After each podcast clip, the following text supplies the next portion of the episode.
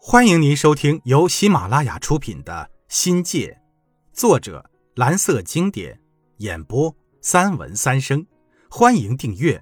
第三章：心仪。大学的文化生活，除了文学享受外，像音乐、影视，也陆陆续续的闯进了我们的视野。最先的是袁希红、梁红、周燕这些小女生，在教室里津津有味的哼起邓丽君的歌。那充满东方女性神韵的声音，如清风柔雨，荡漾在我们心底最柔软的地方。那时录放机还没有普及，大多数人不具备听歌带的条件。邓丽君的歌主要还是靠偷听，通过口头传播得以流行开来。而不知道为什么，邓丽君的歌还在严禁中，人们呐只得背地里唱，像阿里山一类的歌。词曲简单好学，似乎是专门为了方便我们易学而做的。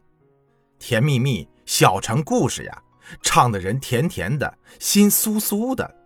一首路边的野花不要采响起，墙角那边就传来不采白不采的附和声。对于我们而言，一统天下的革命歌曲逐步向抒情歌曲转向，娱乐性的流行歌曲成了主打旋律。那感觉太美妙了，声音听起来就有种说不出来的舒服。我们也学起了女声来，通过收音机学唱那些靡靡之音，一边接一边的听，边听边唱，越听越有韵味。多年后啊，我才从杂志上看到那装扮的中华味十足的邓美人。邓丽君的歌开启了流行音乐的新纪元。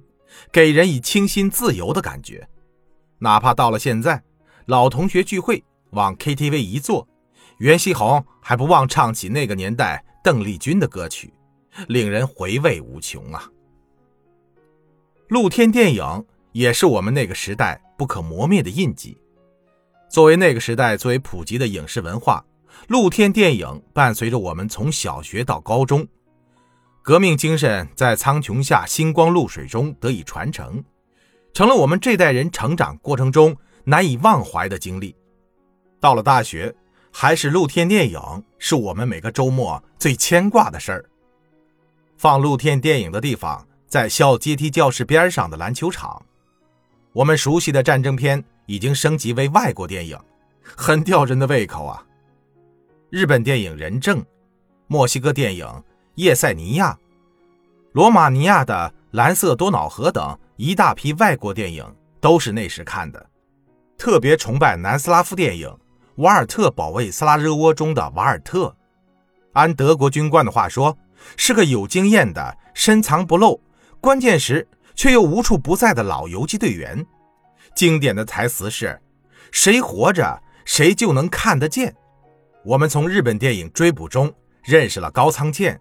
明白了什么是硬汉，在印度电影《流浪者》中，那首优美的拉兹之歌流行于大江南北，与它齐名的还有《杜秋之歌》，曾在大街小巷传唱不衰。阿兰·德龙演的佐罗是怎么看都看不烦的电影，继高仓健之后，以谜一般的魅力倾倒了一大片少男少女。剧情中那些奇特的功夫、搞笑的情节。精灵鬼怪的动作，让我们知道了影视文化的魅力。透过这些优秀的外国电影，我们了解了我们生活圈子外那个绚丽多彩的世界，对国外人文历史和风土人情的感性认识，又增强了我们对语境和语言文化意识的了解。跟老外交际操练口语，体验到的只是人，而电影让我们看到了半个世界。西山公园旁边的部队，也是我们看露天电影消遣的地方。到了周末呀，几个玩得来的同学约好，沿桃花江一边散步一边练习鸟语，不知不觉就到了营地。军营上演外国片是我们没有想到的。更令人惊讶的是，我们喜欢的那些外国电影很少出现在电影院里，可能是胶片昂贵的原因吧。却偏偏可以在大庭广众之下看到，露天电影很适合大众化的口味。部队通情达理，知道大多数人买不起电影票。到了周末，军事禁区也对外开放，大兵在周围持枪喝弹的盯着观众，我们呢就站着不看大兵，看屏幕。记不清从什么时候起，校园里可以看电视了，这可是天大的好事啊！那个时代，我们根本不知道世界上还有彩电、冰箱、洗衣机、电磁炉、空调、电脑等这些新词儿。谁家有台电风扇就已经很稀罕了，更不用说电视机。听说学校周末要给同学们放电视，学校热闹了起来，大家奔走相告，跟过节一样兴奋。放映的地方呢，就在我们班教室的通道上。这就有了近水楼台先得月的好处。周末吃完晚饭，我们班的椅子搬了个空，齐刷刷的放在电视机前，站好了位子。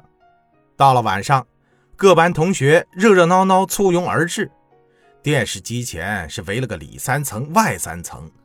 最初啊，放的是美国连续剧《加里森敢死队》，我生平第一次知道什么叫连续剧。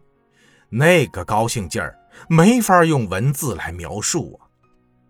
听众朋友，本集已播讲完毕，感谢您的收听，精彩继续。